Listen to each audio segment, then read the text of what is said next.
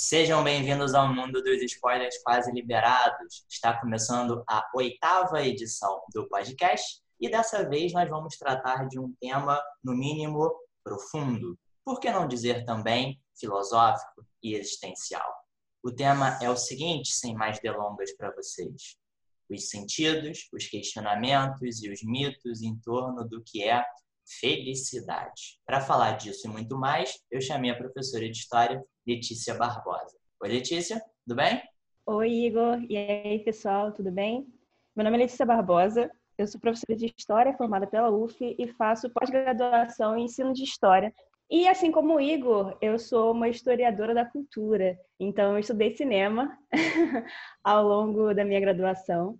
E, óbvio, gosto muito de cinema, sou muito apaixonada pelo cinema. E acredito principalmente no poder que o cinema tem de modificar a nossa realidade, seja a nível macro, né, a nível político e social, mas também a nível individual, porque a nossa vida é muito curta, a gente não tem tempo nem possibilidade de viver várias realidades, mas a gente consegue fazer isso através dos filmes. Então, é uma forma da gente viver uma realidade diferente, pensar sobre quais são os nossos valores, uh, quais são os nossos planos de vida, o que, que a gente pode, o que a gente entende como certo e refletir sobre a nossa própria vida, né? Então, o cinema tem esse poder quase mágico de fazer com que a gente reflita e com que a gente pense e modifique o que a gente achar que tem que ser modificado. Obrigado pela presença, Letícia. Já agradeço desde já.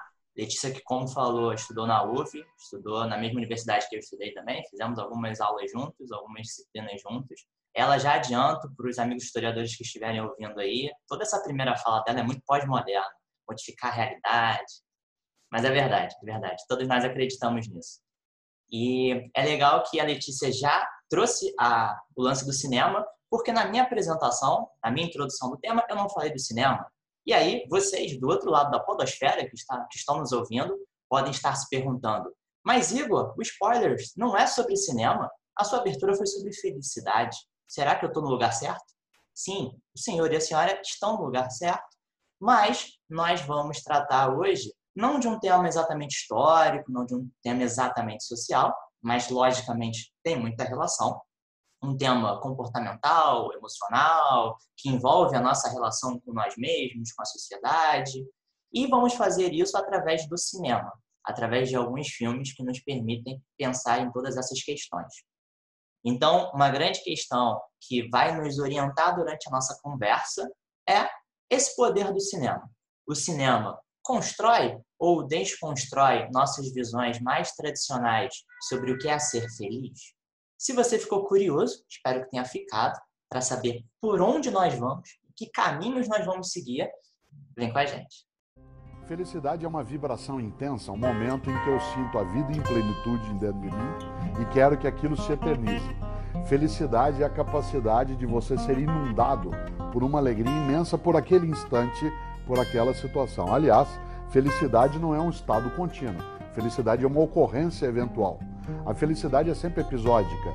Você sentir a vida vibrando, seja num abraço, seja na realização de uma obra, seja numa situação em que teu time, por exemplo, vence, seja porque algo que você fez deu certo, seja porque você ouviu algo que queria ouvir, é claro que aquilo não tem perenidade. Aliás, a felicidade, se marcada pela perenidade, seria impossível. Afinal de contas, nós só temos a noção de felicidade pela carência. Se eu tivesse a felicidade como algo contínuo, eu não a perceberia. Nós só sentimos a felicidade porque ela não é contínua. Isto é, ela não é o que acontece o tempo todo, de todos os modos.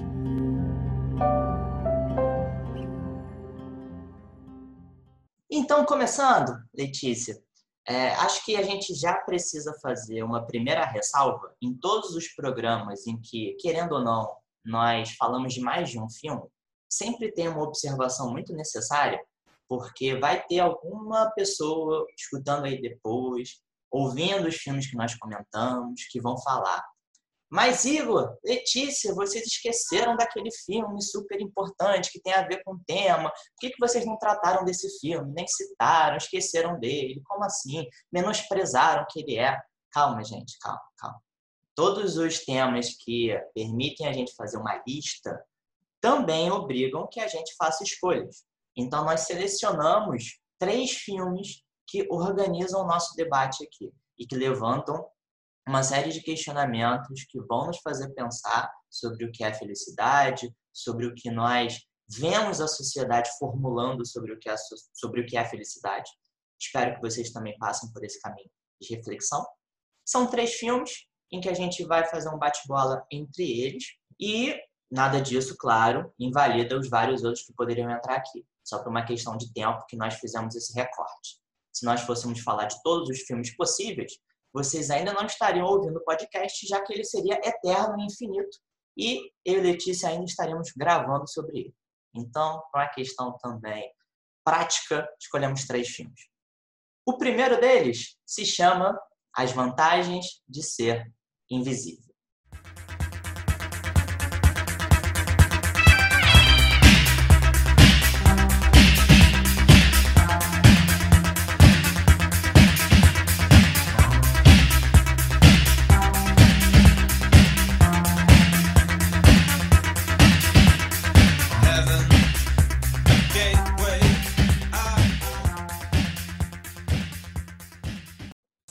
Num primeiro momento, já peço, jogo a bola para Letícia, para ela fazer uma breve sinopse, para situar o pessoal que está nos ouvindo aqui sobre o que é o filme.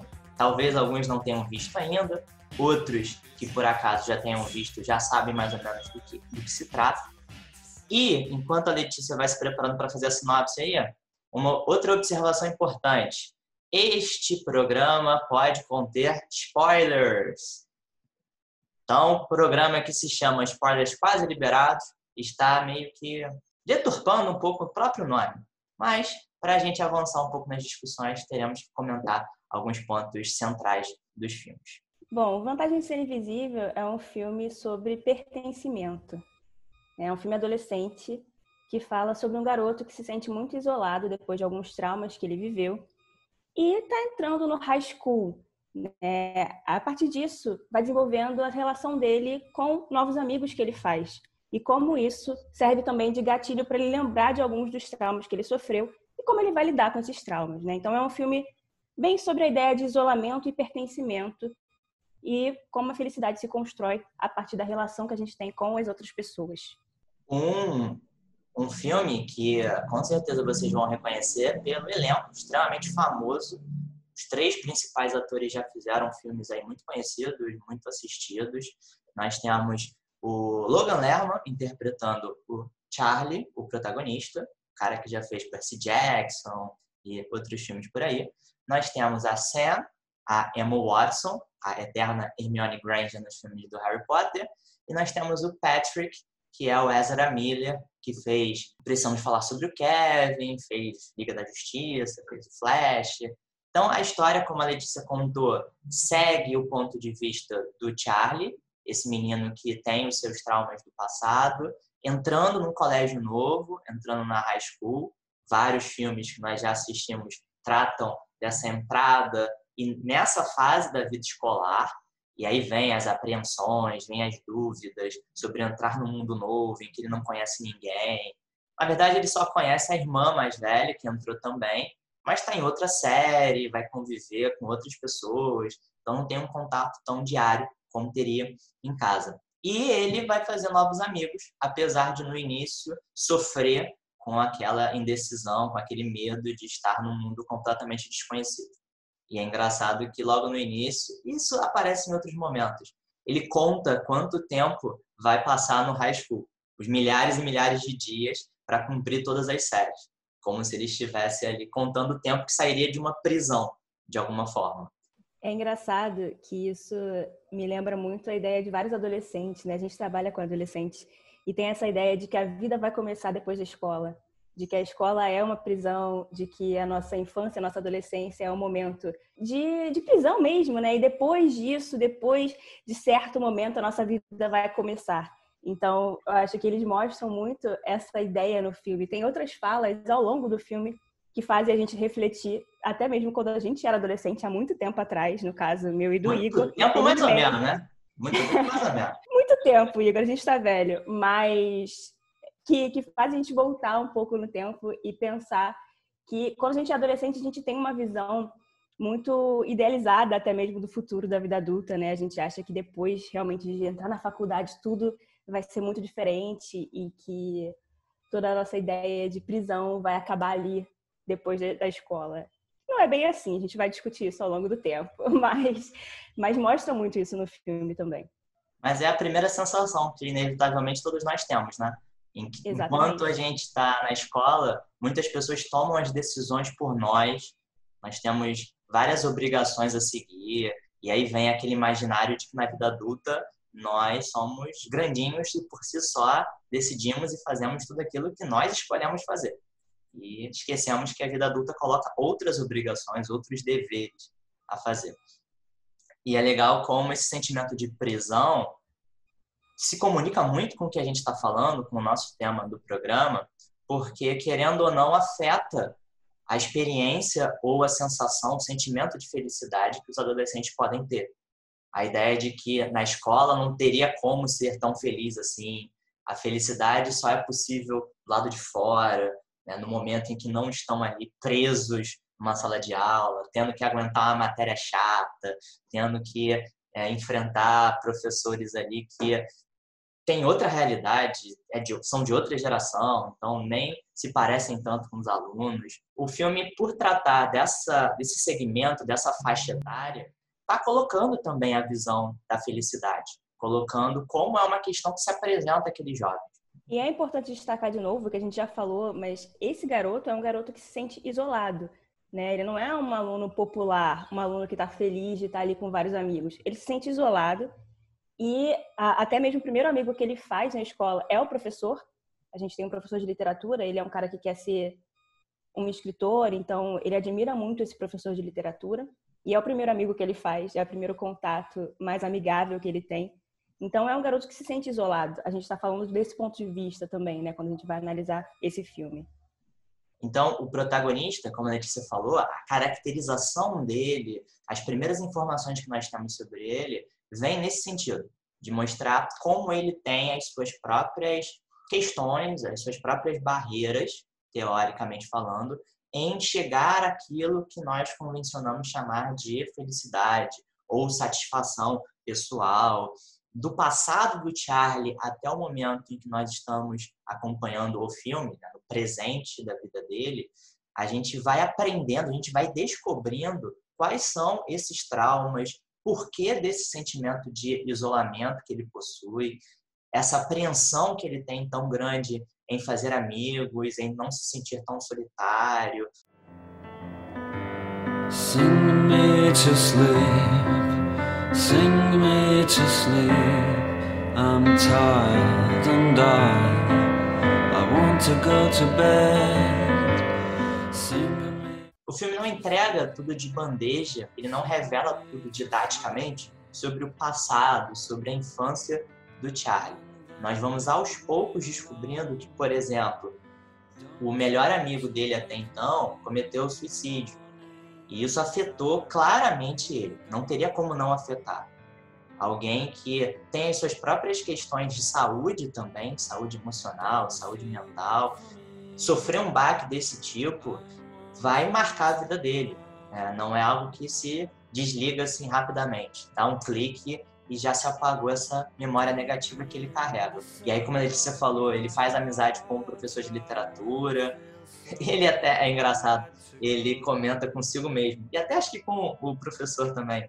Que, pô, o primeiro amigo, se logo o professor, não é lá dos mais né, agradáveis acontecer isso. Ele vai ser julgado pelas outras pessoas se perceberem né, a amizade entre eles como se fosse algo que não aconteceria, né? O professor é aquele chato que você tem que aguentar durante a aula. Eu não conversaria com o professor no pós-aula, enfim. E aí a gente vai descobrindo então ao longo do filme todas, é, todos esses traumas, o luto que o Charlie carrega. Mais para frente a gente vai descobrir também que existe uma questão familiar nele, né, que desencadeou uma série de, de problemas emocionais. Essa sensação de culpa que ele carrega e a gente até então não tinha noção de que ele carregava. E também essa ideia de que ele afasta as pessoas, ou que ele não merece ter contato com pessoas que ele gosta tanto, Isso é algo que vai marcar a trajetória dele ao longo do filme. Assim como os outros personagens. Os outros personagens que se tornam amigos deles também têm os seus próprios dilemas. O legal desse filme, que faz a gente refletir bastante, é que não tem um personagem que está totalmente bem.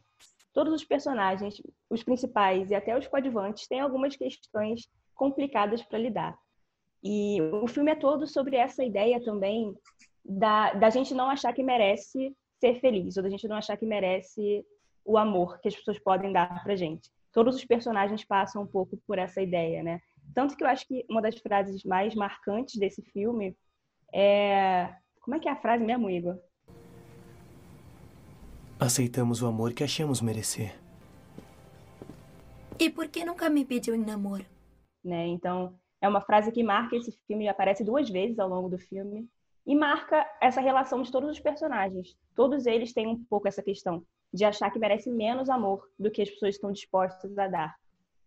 E nem precisa ser o amor romântico, é, sexualizado, uma paixão é, em termos amorosos. Nem precisa ser essa definição apenas. Mas Sim. todo tipo de amor que se pode construir entre pai e filho, entre amigos. Então, o filme é legal que extravasa, ele constrói uma, uma sensação maior de que os personagens estão com essa impressão de que qualquer relação que eles possuam no seu dia a dia terá, terá essa barreira, terá esse impedimento de se concretizar. A frase que a Letícia falou, ela se encaixa muito na trajetória, no arco da Sam, né, interpretada pela Emma Watson, que logo desperta o, a atenção do, do Charlie. O Charlie fica muito interessado por ela, porque da forma como ela se porta, da forma como ela se comporta, ela parece ser uma pessoa super agradável de se conviver, super é, interessante, ainda mais para aquele mundo em que o Charlie estava, mais isolado. A Sam parece ser muito segura, né? À primeira vista, ela é aquela pessoa extrovertida, aquela pessoa que não tem medo de se posicionar. É uma pessoa que aparentemente é muito segura, mas internamente não é bem assim. Então, esse arco da Sam revela que a insegurança nem sempre é o que parece também, né? A gente não pode ficar olhando para alguém e achar que aquela pessoa está super bem, que está super segura, quando na verdade tem várias questões ali também. E assim como o Charlie, a Sam também passa por um trauma parecido com o do Charlie na infância. Então, ela também tem essa questão do trauma, de como lidar com esse trauma. E é uma coisa que é abordada, ela fala não tão forte como abordada com o Charlie, mas ela fala sobre isso ao longo do filme, como ela lida com esse trauma. E é algo que se reflete, inclusive, em outros momentos da vida dela. É algo que aconteceu quando ela era um pouco mais nova e se desdobra nos outros relacionamentos que ela tem quando ela vai atingindo a maturidade, quando os anos vão passando, ela cresce. Então, em muitos momentos, até com namorados diferentes, o, fica ali a, gravado para gente momentos em que a Sam, a Sam está com pessoas que são babacas, está se relacionando com pessoas que não estão nem aí para ela, inclusive traem ela com outras é, outras mulheres. Então, o, o filme desconstrói essa primeira impressão que o Charlie tem de que a Sam seria perfeita, não teria os problemas que ela tem. E tem. Qualquer personagem, qualquer pessoa na sua vida tem os seus problemas. Algumas, é, aparentemente, talvez, esconderiam mais do que outras, mas é algo que varia de cada uma. E já que você falou em esconder, a gente tem um mestre do disfarce, que é o Patrick. O Patrick é o garoto que esconde os sentimentos. Em várias cenas ele finge, ele lida com os problemas dele, com a rejeição que ele sofre. Ele é assumidamente gay num contexto, a gente não falou, mas o filme se passa nos anos 90, né, no final dos anos 80 ou nos anos 90. É, então é um contexto que ainda é pior do que hoje em dia para se revelar homossexual, mas ele se, se é, ele é assumidamente gay, né? E ele enfrenta vários preconceitos por causa disso, mas ele finge sempre que está tudo bem. Ele finge para si mesmo e ele finge para os amigos, e ele lida com tudo, com todos os desgastes que ele tem na vida dele com humor. Ele é um cara que está sempre, aparentemente, muito bem humorado. Ele está sempre fazendo piadas, como uma forma de fugir também dessa realidade que é cruel com ele. E ele é um mestre, né? Ele é o fingidor da, do, do filme. É um mestre em fingir que está tudo bem. E até como um mecanismo de defesa, não é? Ele, ele usa o humor para se desvencilhar de questões que ainda estão mal resolvidas, que ele não lidou tão bem e que ele está deixando de lado, jogando para debaixo do tapete. Mesmo que a cena não seja exatamente reveladora de, do Patrick escondendo algo, nós somos apresentados a ele a partir desse viés humorístico, quando ele está zoando um professor específico, é, um professor de, de trabalhos manuais, alguma coisa assim, e ele imita o professor. Ou em outras cenas, essas sim mais compatíveis com o que a gente está falando, quando vem aquele grupo popular, a, a, a galera do, do, futebol americano, a galera que se coloca acima das outras porque é famosa, porque tem os status dentro do colégio, ele responde às provocações, ele responde às ofensas que recebe também através das piadas. Aparentemente fica a sensação para gente de que aquilo não teria o afetado, mas afeta. Claramente o afeta, afeta com certeza. A resposta é, mais automática que ele tem, a resposta que ele conseguiu construir para si, era através do humor. Tem uma cena mais pro meio do filme que ele tá saindo muito com o Charlie, né? Eles estão andando muito juntos, só os dois. E o Charlie comenta que no início da noite ele tá sempre muito alegre, ele fala: "Não, essa noite é a minha noite, vai ser o dia que vai dar tudo certo". E aí no final da noite ele sempre termina chorando, ele sempre termina desabando, porque é essa ideia mesmo de tentar fingir que está tudo bem é uma forma de lidar com a realidade. E todos esses personagens que a gente está falando têm uma forma de lidar com a realidade. Todos eles lidam de formas que a gente não pode julgar que são boas ou ruins, né? Eles estão descobrindo isso. Então, é um filme também que a gente pode usar para pensar nessa descoberta da sua própria forma de lidar com a realidade. Cada um deles tem uma forma diferente. Às vezes é prejudicial para eles mesmos, mas eles estão buscando uma forma de lidar com seus problemas. E o Charlie lida com humor. E é, é o Charlie até... não, desculpa. O Patrick lida com humor. E é até curioso. A gente dá, às vezes, às vezes a gente vai confundir um pouquinho os personagens, mas vocês vão saber logo de quem que a gente está falando. E é curioso, e é curiosa essa cena que a Letícia destacou, né, de como o Charlie, acho que é o Charlie, né, descreve os momentos em que ele passou junto com o Patrick. É, é interessante como ele percebe, e a gente também vai percebendo ao longo do filme, ao longo da narrativa, como o Patrick tem esses picos, momentos muito eufóricos com momentos mais depressivos, mais deprimidos. E é justamente um pouco do que a Letícia falou, dessa busca de se encontrar, de se descobrir e como lidar com frustrações do nosso cotidiano, da nossa vida, como lidar com pessoas babacas que nós vamos nos deparar. E aí o, o Patrick tem essa, essa primeira ideia do humor, nem sempre o humor funciona e a reação, as consequências, é aos poucos puxar ele mais para baixo. E é legal como o filme mostra o que acontece muito, assim, desses picos, né? dessas oscilações muito grandes. O interessante dessa descoberta é que a fase, mesmo todo filme adolescente fala um pouco dessa descoberta de quem você é, né? E é relevante que a gente use um filme como esse para falar de felicidade, porque já começa a desmistificar a ideia que a gente tem de felicidade. Felicidade não é uma coisa que vai durar para sempre. Felicidade não é uma euforia eterna. Felicidade também é marcada por outros sentimentos. Então, esse filme mostra como é possível ser feliz apesar dos problemas, lidando com os problemas. Né? Como é possível ser feliz com os traumas que a gente viveu, como a gente lida com esses traumas para fazer com que a nossa vida seja mais significativa. E, é claro, como está acontecendo na adolescência, que é um período muito difícil. É um filme que, que eu vi três vezes, né? Essa foi a terceira vez que eu vi. E que eu gosto muito, porque eu me sinto identificada um pouco com cada um desses personagens. Eu acho que cada um deles tem um pouco da forma que eu lidei com meus traumas quando eu era adolescente. Eu também passei por uma coisa parecida com a Sam e com, com que o Charlie passaram. Então, é muito difícil você lidar com isso nesse período de adolescência, porque é um trauma que fica latente durante um tempo.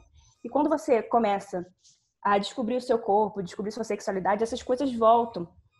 E você constrói uma personalidade baseada nessa culpa. Que quando você não sabe como lidar, como é o caso, né? Você ainda está descobrindo quem você é, fica muito mais difícil. Mas o filme mostra também que é possível lidar com isso. Né? É claro que, dependendo da situação, até mesmo como o filme retrata, no caso do Charlie, precisa ser precisa ter uma ajuda profissional mas que é também relevante para a gente entender que a felicidade é isso, não é não é um momento de pura euforia, de pura alegria que vai durar para sempre. Existem sentimentos negativos também que são parte da vida. Né? Existe a tristeza, a angústia, essa sensação de isolamento e depois a sensação de pertencimento que se constrói ao longo do filme. Tudo isso faz parte dessa descoberta da vida, né? o que muito se encaixa com o próprio subgênero que a Letícia citou desses filmes adolescentes, ou se a gente for usar o termo lá dos Estados Unidos, roubar deles e trazer para cá, o coming of age, aquele filme de amadurecimento, aquele filme em que, claro, todo personagem de todo o filme passa por alguma jornada em que ele termina, não da mesma forma como ele começou, aquela trajetória.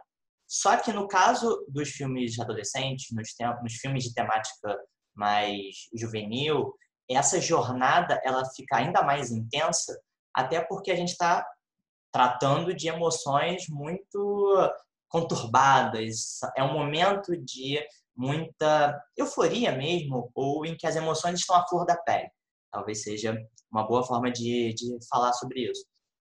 E assim, é, os personagens, de alguma maneira, eles atravessam esses arcos em que eles estão lidando com as suas emoções, descobrindo como enfrentar traumas, descobrindo como enfrentar momentos infelizes, momentos em que eles se sentem mais sozinhos ou, ou que eles parecem ter encontrado, enfim, a solução dos seus problemas em função dos outros. E, e é legal como o filme aborda né, bem, bem, bem próximo do que nós podemos nos identificar com essa montanha russa de emoções, com esses momentos em que, justamente por nós estarmos descobrindo junto com os personagens como enfrentar tudo aquilo, a gente vai tomar umas porradas, a gente vai é, descobrir que não era muito bem aquela saída a ser feita. Cada um deles vai tomando essas porradas e tendo que se refazer. É, é um filme também sobre isso, né? Sobre como a gente vai tomando essas porradas e vai encontrando, buscando outros caminhos. E uma coisa importante também é que o filme, pelo menos no caso do Charlie mais especificamente, traz uma complexidade para o personagem. Porque o Charlie também pode ser babaca. Né? O Charlie que tá, que sofreu seus traumas, que é um cara isolado, ele não é uma vítima somente isso, né? Ele, ele é um cara complexo. Então, tem momentos do filme que ele é muito babaca. Que ele é escroto mesmo. Pode falar escroto? Pode. Ele foi mesmo. Então. Ele foi. Então, traz essa complexidade também pro personagem, né? E é algo que a gente vê na vida real. As pessoas não são só uma face delas. E tem até uma frase do filme que, que é interessante, que é sobre isso também. Deixa eu achar aqui, peraí. Tem uma frase do filme que é relevante, que fala disso, que é você não é uma história triste, você está vivo. É uma das, das frases finais desse filme. E é isso, né? Apesar dele ter vivido um trauma, dele estar lidando com problemas, ele não é só aquilo, ele tem várias facetas, inclusive a faceta de escroto, que é o que ele faz com a sua namorada Mary Elizabeth, que é uma personagem que quase não aparece, mas que tem esse, esse papel aí relevante de mostrar que o Charlie também pode ser um babaca. E, e é importante a frase que a Letícia trouxe, que você trouxe, Letícia, porque justamente se relaciona com aquilo que a gente estava falando antes sobre a impossibilidade de acreditar numa felicidade permanente. Ou, também do outro ponto de vista, de uma infelicidade permanente. Porque, mesmo diante dos traumas que o Charlie possui na sua vida, e a gente está tomando todos os cuidados possíveis aqui para não dar spoiler. A gente está assim, dando as voltas, assim, falando meio superficialmente para não entregar muito. Mas tem a ver com a sua com um trauma familiar, é, em relação à forma como ele foi tratado, vamos dizer assim, por uma pessoa que ele gostava muito, uma pessoa muito querida por ele. E justamente por isso vem esse turbilhão de emoções. Uma pessoa tão querida fez algo tão ruim com ele, fez algo tão traumático. Isso mexe muito com ele. É, não é aquela imagem que a gente poderia ter de ah, um vilão de, de filme infantil. Você claramente vê ele né, cheio de caricaturas como se fosse uma pessoa 24 horas por dia ruim. Não, não é.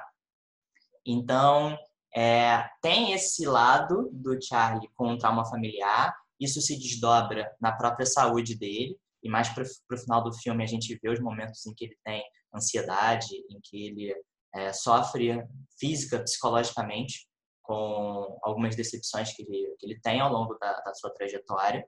E, e mesmo com isso, mesmo com os problemas psicológicos, as questões de ansiedade, os traumas e as dúvidas que ele leva para o futuro, para o tempo na escola, mesmo diante de tudo isso, ele não é resumido a isso. Ele não se resume apenas a uma pessoa que tem todas essas questões traumáticas. Não. Como a Letícia falou, ele tem diversas outras facetas. E uma delas que eu acho também muito interessante da gente comentar é como, dentro dessa noção, ou dentro dessa expectativa de felicidade, ele acha que a felicidade plena viria a partir do contato, da dinâmica direta com os amigos. Então, é como se a felicidade dele dependesse de estar sempre com aqueles amigos. Se alguma coisa mexe ali naquela relação, se tem alguma briga, essas certezas que ele tinha desmoronam. E o filme também mostra isso, que não é a partir de uma dependência de outras pessoas que a felicidade seria atingida. Porque a relação entre aquelas pessoas, entre aqueles personagens, não vai ser idílica, perfeita, idealizada sempre. Tem um momento de rusga ali mais para o final do filme, e que é o que desencadeia a crise de ansiedade do Charlie. Mas logo depois as coisas se acertam.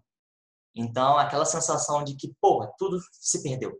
Já era, não tem mais nenhum amigo, pronto, fudeu. Olha o palavrão aí, pode. Já era tudo.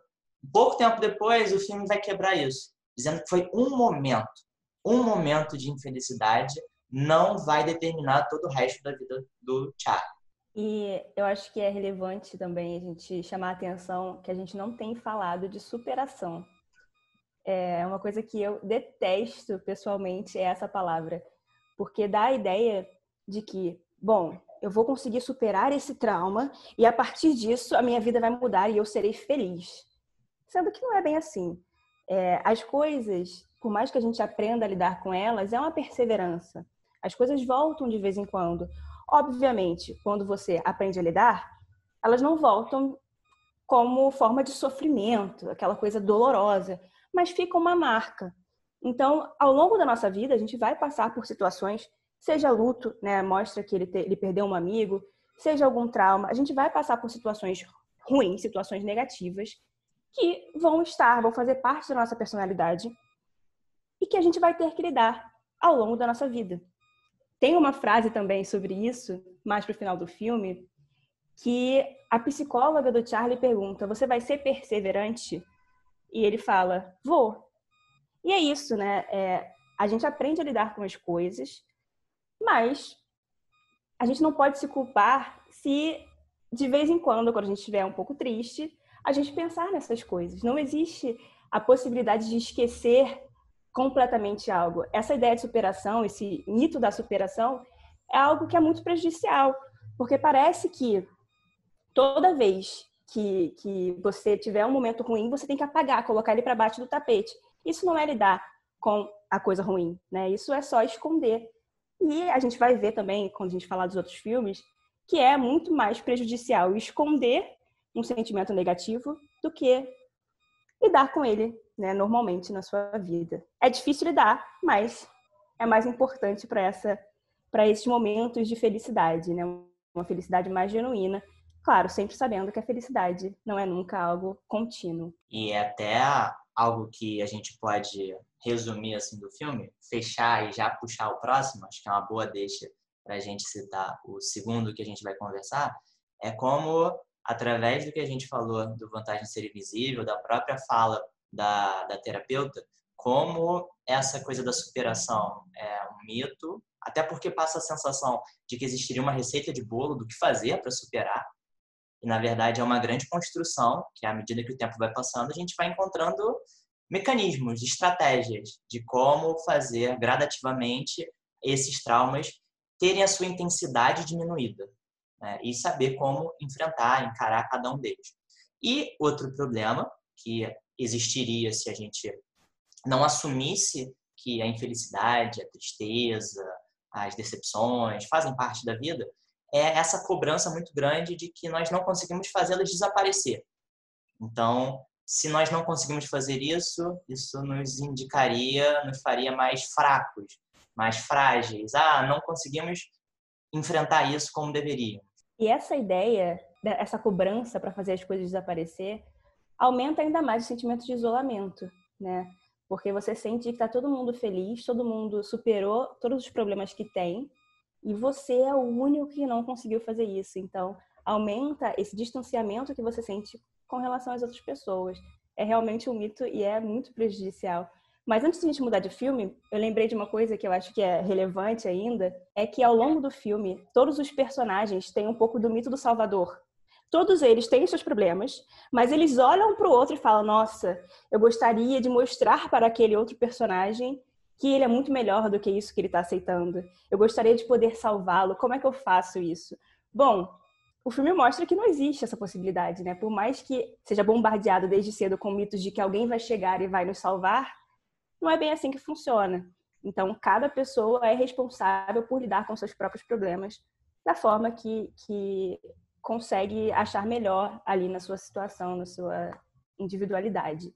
Mas que é, claro, algo que tem que partir da própria pessoa e ninguém vai conseguir mudar simplesmente de uma hora para outra como aquela pessoa se sente. Provavelmente isso que nós falamos sobre autocobrança, sobre não aceitar os sentimentos que possuem, acho que é uma boa deixa para a gente falar o segundo filme né, aqui da nossa discussão. O próprio título dele já revela o porquê ele estar aqui.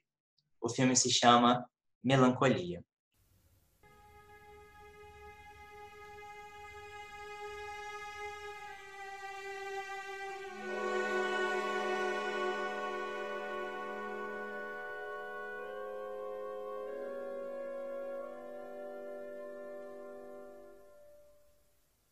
Esse filme é dirigido pelo Lars von Trier, uma figura um tanto quanto tão problemática, né? Vamos dizer assim, um mínimo, um grande eufemismo.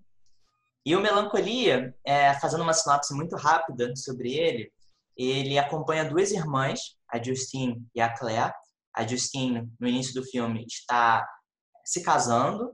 É, na verdade, a gente acompanha a festa de casamento após a cerimônia e a Claire preparou o casamento, esquematizou tudo que deveria acontecer na festa, momentos específicos de cortar o bolo, de os convidados fazerem os discursos, está tudo muito esquematizado. Só que à medida que o casamento vai transcorrendo, nós percebemos que tem ali várias hipocrisias ou vários dilemas surgindo, e isso afeta a dinâmica dos convidados e principalmente afeta a postura da Justine em relação ao casamento. E o filme se divide assim em duas metades. Ao invés de ter três atos tradicionais, ele inicialmente mostra esse ambiente do casamento, é, inclusive o um momento mais é, grandioso dele, mais otimista, e como isso vai se desconstruindo. E na segunda metade, a gente vê que o planeta Terra está sob o risco de sofrer uma colisão com outro planeta que está se aproximando perigosamente. Um planeta chamado Melancolia, com H antes do O. E que, claro, faz referência ao título do filme. E a partir desse risco do planeta Melancolia se chocar com o planeta Terra, as duas irmãs têm reações completamente diferentes em relação a esse fato, em relação a essa situação. Então, a partir dessa sinopse, a partir dessas histórias divididas em duas metades, casamento e depois o medo em relação à colisão do planeta Melancolia em relação à Terra, o filme do Lars von Trier levanta muitas coisas que a gente pode também comentar em relação a esses mitos ou, ou esses estereótipos do que seria a felicidade, já na festa do casamento, é? O que é legal sobre esse filme é que nada é o que parece ser. Quando a gente tem uma primeira parte, que é uma festa de casamento, na verdade, isso é uma metáfora, é uma alegoria para um casamento real, né? Para todo um período de duração de um casamento. Então, a gente tem a festa, quando você começa a olhar o filme a partir do ponto de vista de, de achar que ele é aquilo ali mesmo que ele está mostrando, fica muito estranho. Porque você vê várias coisas absurdas acontecendo naquela festa e você pensa, gente, esse pessoal é todo louco.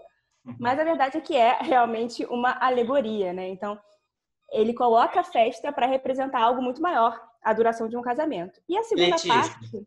Oi. De certa forma, alguns desses personagens são realmente loucos mesmo, né? São, são, são loucos.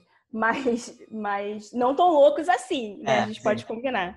E a segunda parte também é uma alegoria para o enfrentamento de uma realidade é, que estava escondida sob o sol. Né? O planeta Melancolia ele está escondido atrás do sol. Então, o que, que tem atrás do sol? E aí é, ele parte disso também, de uma alegoria dessa destruição do nosso mundo, do que a gente achava que era felicidade, porque as coisas estão escondidas embaixo do tapete. É um filme muito interessante por isso. Eu colocaria até que é o melhor filme do Lars von Trier. Mentira, não, porque tem Dogville. Mas é um bom filme do Lars von Trier.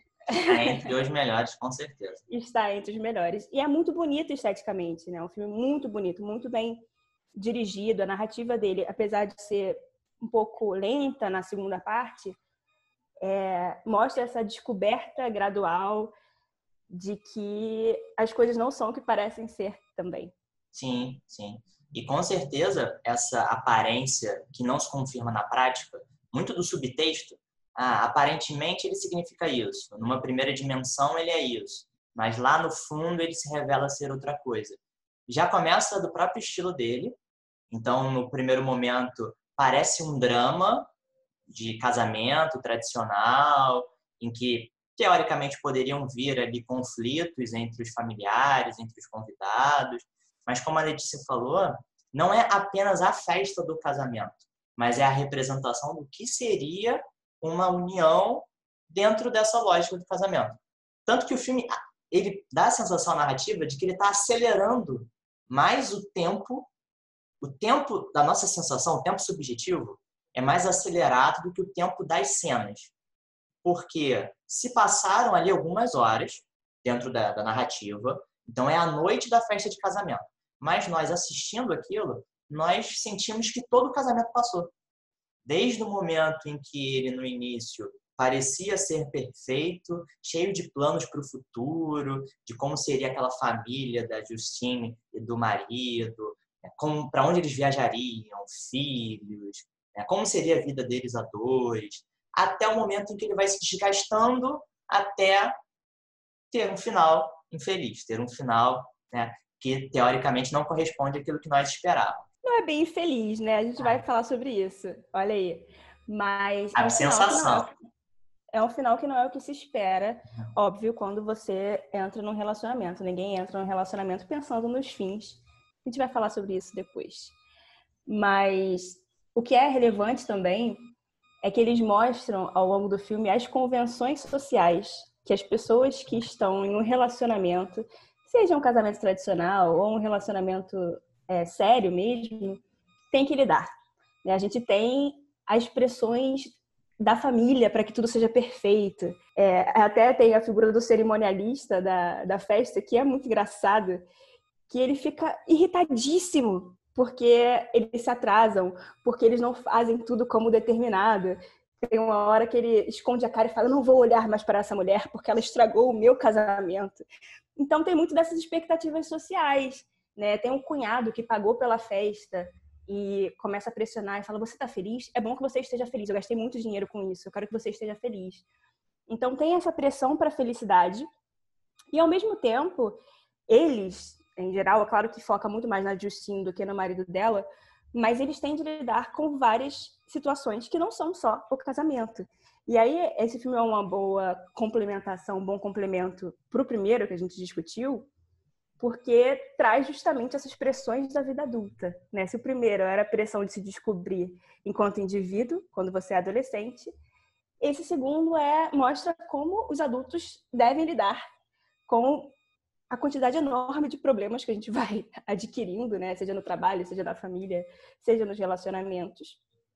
E, e quais são as expectativas das pessoas para essa nossa vida? Porque as pessoas têm expectativas. Ou seja, o foco vai passando para uma outra fase da vida, agora já a fase adulta, que, como a gente falou, funciona como uma alegoria para o casamento, mas para relações sociais em geral. Então, como o filme vai mostrando através da passagem daquele tempo as certezas, as expectativas se quebrando, elas vão se rachando até o momento em que elas não se sustentam mais. E é curioso como é que algumas cenas podem parecer estranhas, porque o Lars von Trier ele corta de repente e já mostra um outro momento. Ele não preparou a passagem de uma cena para outra. É como se fosse tudo muito picotado. Principalmente para mostrar essa sensação de uma passagem do tempo mas, e as rusgas que vêm daí, as é, fragilidades que vêm daí, as expectativas sociais quebradas. Outra coisa interessante, uma estratégia do, do Von Trier, é que ele não mostra um, um pico que vai decaindo, somente isso. Né? Ele mostra que existem vários momentos no relacionamento de alegria, momentos onde as coisas parecem que estão às mil maravilhas, e depois tem uma briga, e depois tem alegria de novo, e depois tem é, tem uma, uma, um momento em que a Justina está cansada e ela deita, né, na própria festa de casamento, ela deita no, na banheira, se eu não me engano, e ela fica ali descansando. E a irmã aparece e fala: Justine, você tem que voltar. E ela: Eu só estou descansando. E a irmã fala: Não descanse, esse é o seu casamento. Não estamos nem na metade. Né? Então, tem essa ideia de que é, as coisas realmente têm pausas, né? Tem momentos onde você precisa ficar sozinha. Tem um momento em que a Justine larga o casamento e ela vai ficar sozinha vendo estrelas. Ela foge de carro, depois ela volta. Então, a gente tem essa, esses momentos de tensões, momentos de carinho também, que são intercalados, né? Não é, não é o auge que vai decaindo e acaba. As coisas se misturam aí, como em todos os momentos nossa, nas nossas vidas, né?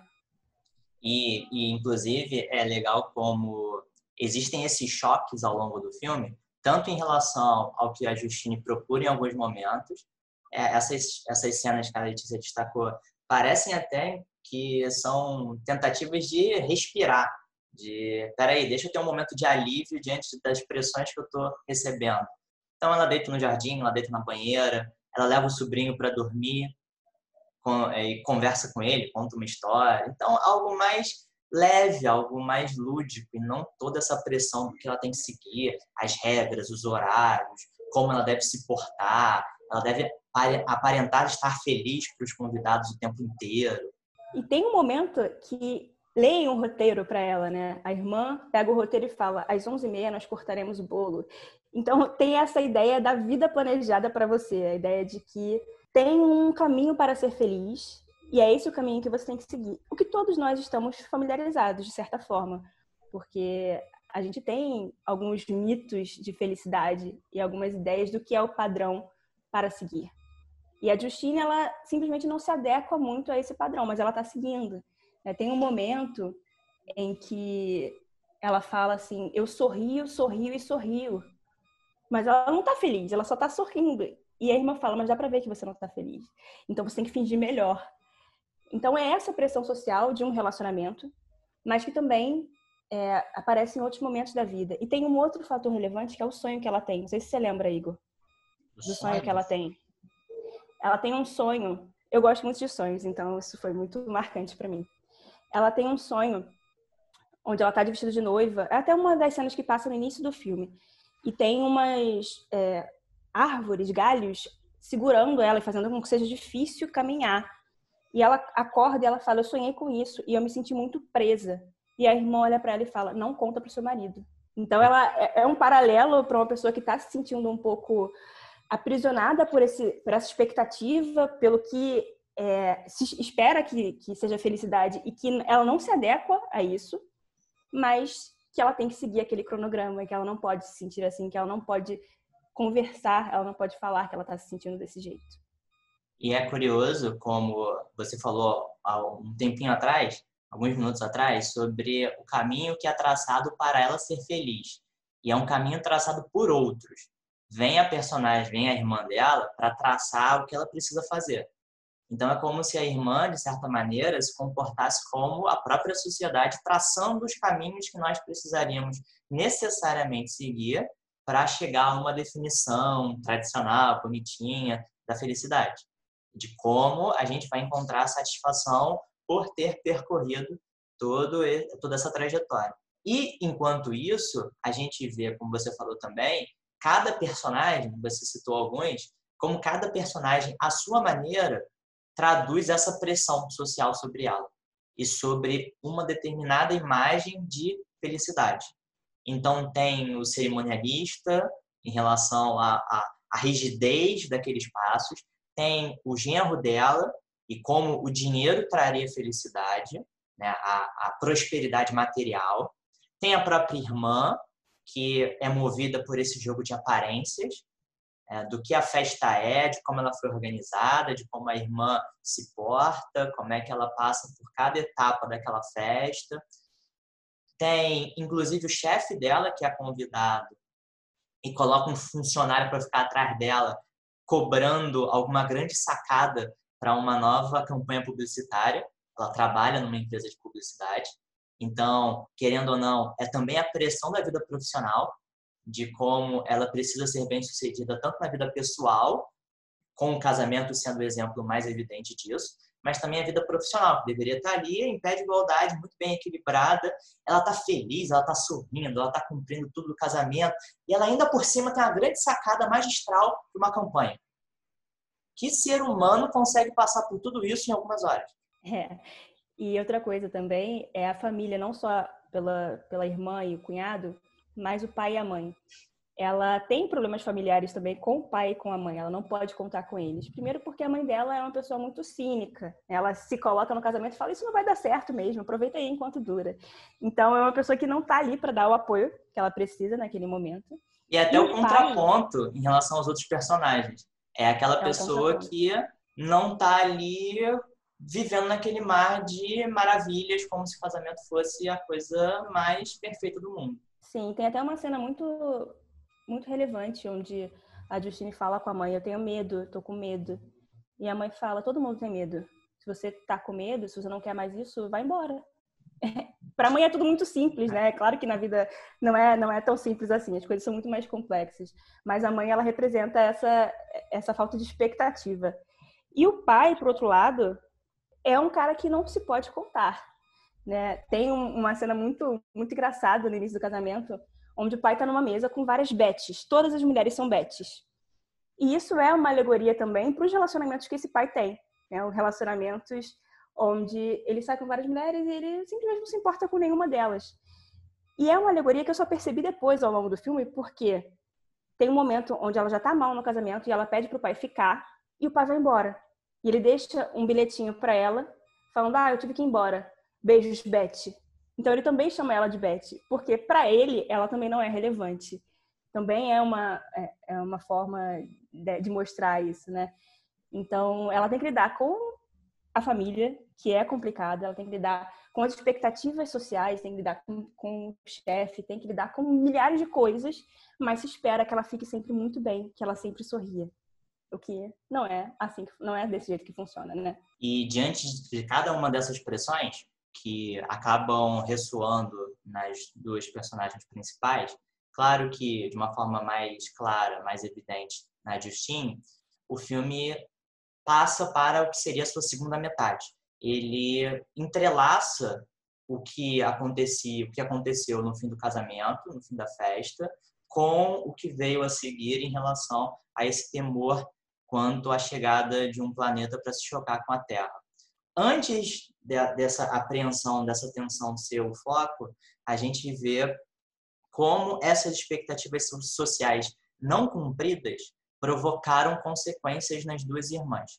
Claro que na Justine é mais evidente, porque visual, visualmente chama mais a nossa atenção.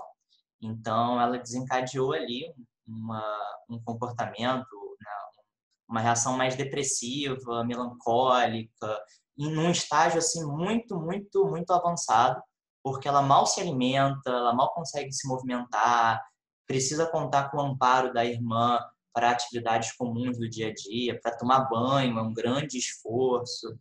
É, e, de certa maneira, por que, que a gente não poderia entender é, esses sintomas como o não cumprimento, essa não adequação às cobranças que vieram de fora, que foram impostas a ela?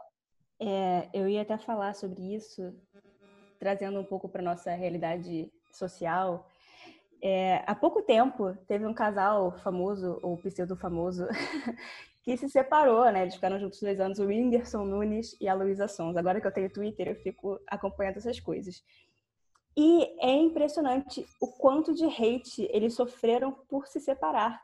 Quer dizer, as pessoas ficaram indignadas, como se eles fossem a representação do que era o amor. E agora que eles se separaram, o amor não existe. Então eles não têm direito é, a fazer isso, eles não têm direito a seguir o que eles acreditam, porque as pessoas ficam totalmente descontroladas. Claro, a mulher sofreu muito mais, né? A Luísa sofreu muito mais perseguição dos fãs, mas no geral a gente vê essa cobrança é, na mídia também, sabe? Essa ideia de que as pessoas têm que seguir sim um roteiro do que é felicidade e que tem que durar para sempre um casamento. E o filme faz a gente refletir sobre isso também, sobre o quanto as pressões sociais atrapalham muito mais do que ajudam, né? E, e, a Justine ela fica realmente nessa situação de letargia, na situação de a sensação de fracasso, a sensação de que ela fracassou em tudo, porque uma coisa que é um spoiler, né? Mas, mas que é relevante, vou ter que falar, é que ela termina o casamento, ela termina, posso falar disso? Pode, pode. Ah, é óbvio. Ela termina o casamento, ela sai do emprego, ela larga o emprego, ela briga com a família então, todos os aspectos da vida dela, de, do que se espera para uma adulta, tenha um bom emprego, tenha um casamento, se dê bem com a sua família, nada disso funciona. Então, ela se sente muito pressionada e ela sente que ela fracassou em todos os aspectos da vida dela. Isso, tra isso faz com que ela fique nesse, nesse estado de letargia. E eu acho relevante, já que a gente está falando desse, desse social, pensar que o nosso, o nosso momento né, é chamado de século da depressão. A depressão é o mal do século. Segundo a Associação Brasileira de Psicologia, 30% dos brasileiros terão depressão ao longo da vida. É relevante que a gente fale dessas pessoas sociais também, que aumentam ainda mais com a internet, que aumentam ainda mais quando a gente tem essa, essa visão de que a felicidade é algo que todo mundo sente menos a gente. Então a gente se cobra muito para ter essa vida perfeita, que na verdade não é perfeita para ninguém, mas que parece ser. E que ainda por cima poderia ser alcançada a partir de alguns elementos muito bem reconhecíveis. É, como você falou do casamento, da vida profissional, da vida familiar. E se você de alguma forma se desvia desses padrões, você estaria demonstrando fracasso, você estaria demonstrando fraqueza, então, todo esse momento em que a Claire precisa ajudar a Justine, toda essa letargia, seria, de alguma forma, o símbolo disso, seria a representação disso. É, só que as reações, as consequências às expectativas não alcançadas não se traduzem apenas no que acontece com a Justine. De uma forma um pouco mais sutil, também atinge a Claire, especialmente quando nós começamos a acompanhar toda a movimentação, toda a apreensão quanto à proximidade do planeta Melancolia bater na Terra. E aí o filme meio que assume um, um viés de ficção científica, só que do jeito do Lars von Trier. Então, sem seguir os padrões da ficção científica. Como a gente falou antes do filme ser, parecer algo e na verdade ser outra coisa a ficção científica ali, ela tá mais não tá tão interessada, não tá interessada na física por trás daquilo, na ciência por trás daquilo, mas no que tem dentro daqueles personagens. E é interessante e até inesperado quando o planeta está se aproximando, quando é uma questão de tempo, a Justine, até então letárgica, até então congelada em si mesma, como ela aos poucos ela vai se soltando um pouco mais, ela já volta a agir de uma forma um pouco mais parecida com o que era, então ela já começa a se alimentar sozinha, começa a caminhar, ela não se mantém da mesma maneira como estava antes. E é a Claire que começa a se desesperar. É a Claire que sente um medo incontrolável, é a Claire que fica numa preocupação gigantesca com o que vai acontecer, tudo vai ser destruído, tem como se salvar. Uh, o marido não acredita, o marido nega que a Terra vai ser destruída, mas os cientistas falam isso. Como é que você tem tanta certeza? Então é legal como as irmãs elas se afastam ainda mais e elas vão para caminhos muito diferentes.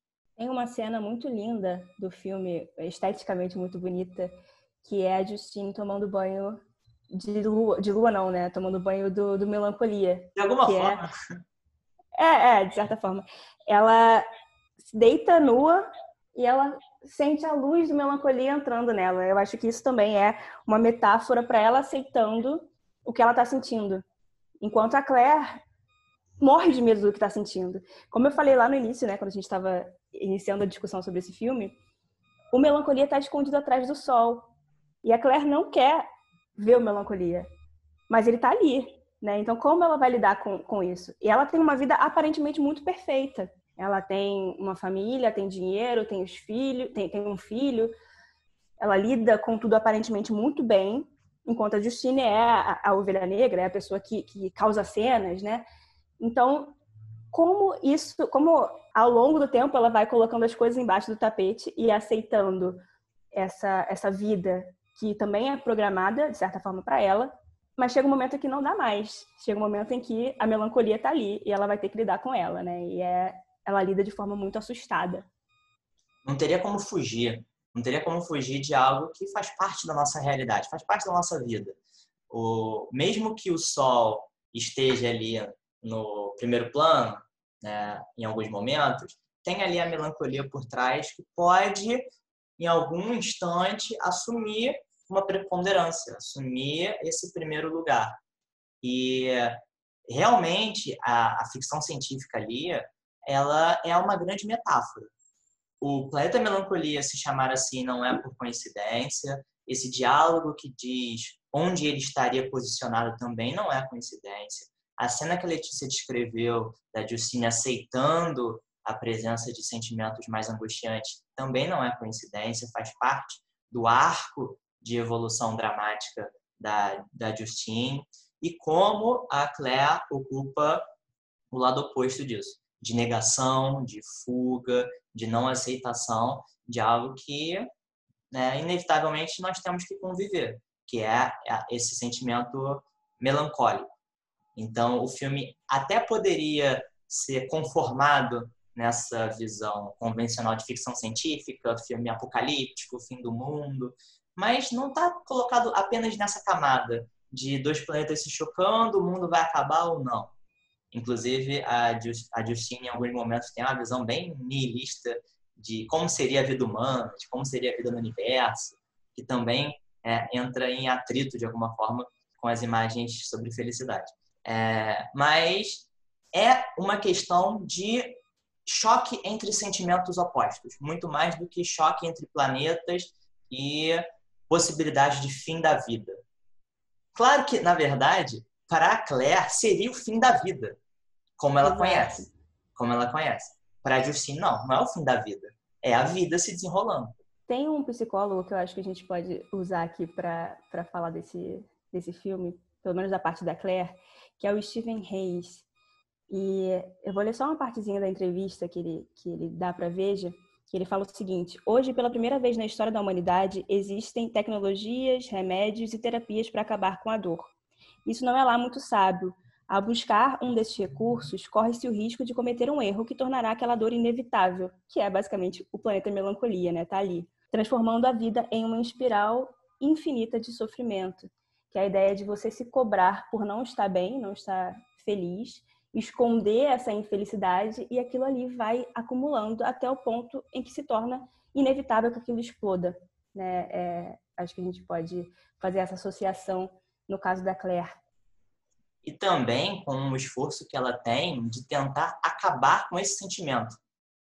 É, você citou assim várias estratégias mais contemporâneas de como se tentaria abafar esse sentimento, ao invés de aceitá-lo, de aprender a lidar com ele.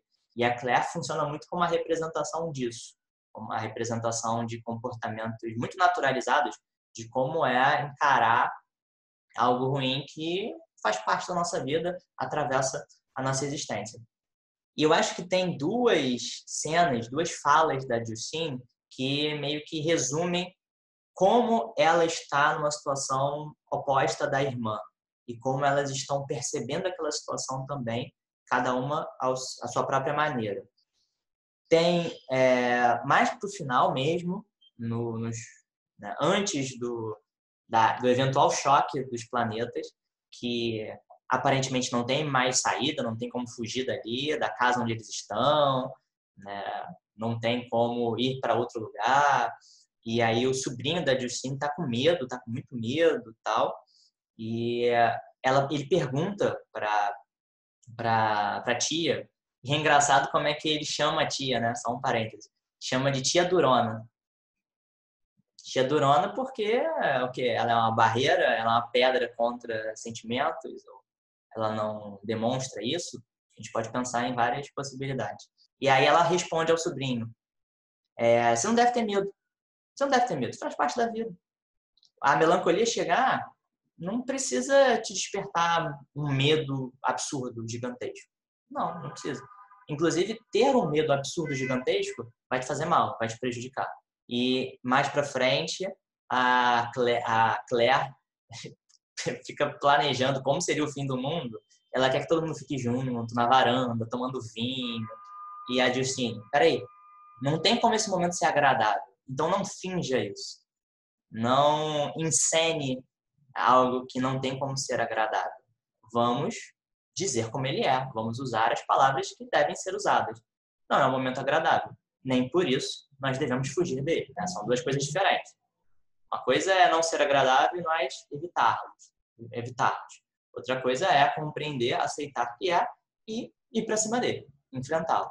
Ou reconhecer né, que ele é, faz parte, não tem como jogá-lo de lado, escondê-lo. Eu acho que é realmente é legal a gente comparar essa, essa forma de lidar das duas irmãs, né? Porque são formas muito diferentes mesmo.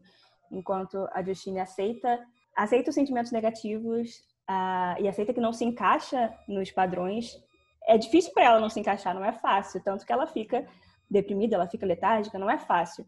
Mas ela encara aquilo ali. Eu acho que é por isso até que, que ela é chamada de durona, né? Ela vai encarar aquilo ali com a coragem que ela tem. E ela vai falar: não, eu não me encaixo nisso, eu quero que se dane, eu não quero mais ficar casada, eu não quero mais ficar com esse emprego, e eu vou encarar isso, mesmo que seja ruim, mesmo que eu tenha que lidar com sentimentos de fracasso. Enquanto a Claire tá fingindo que se encaixa também no padrão, e ela finge muita felicidade, e ela é perfeita fingindo a felicidade. Parece realmente que ela tá muito feliz, mas na verdade ela tá escondendo tudo para eh, botando tudo para baixo do tapete, né?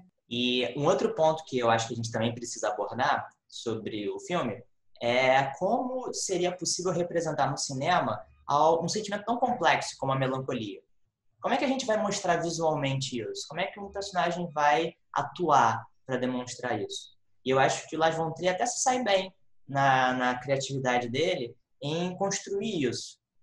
Não só através de como ele filma a festa de casamento, ora parecendo muito realista, ora brincando com a, a, o impacto que essas cenas têm no público, essa sensação de que o tempo está passando muito rapidamente, ah, os personagens que não são apenas eles mesmos, mas são figuras sociais, né? são arquétipos que se relacionam com visões da sociedade e também como ele filma o planeta melancolia, né? a cor azul muito forte, muito presente, e aí o azul tem também essa simbologia da própria melancolia, dependendo de como o azul for usado, né, do tom dele, mas tem essa simbologia. E algo que eu acho também muito, muito, muito bonito, muito bonito, e que, claro, pode surpreender a gente, porque é logo a abertura, as primeiras cenas que são filmadas em slow motion, em câmera lenta, super lenta, super lenta, é, de como seria né, o, o choque do planeta, a colisão né, dos planetas.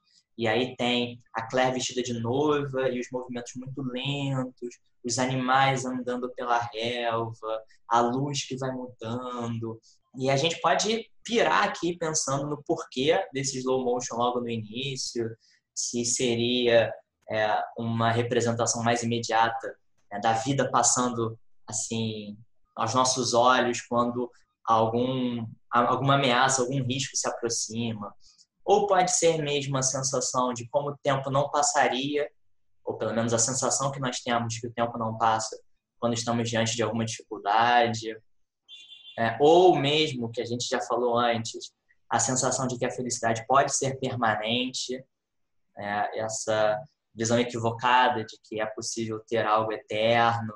Então, o slow motion ali pode ter inúmeras interpretações, muitas explicações, dependendo de como a gente se relaciona e é impactado pelo filme. Melancolia.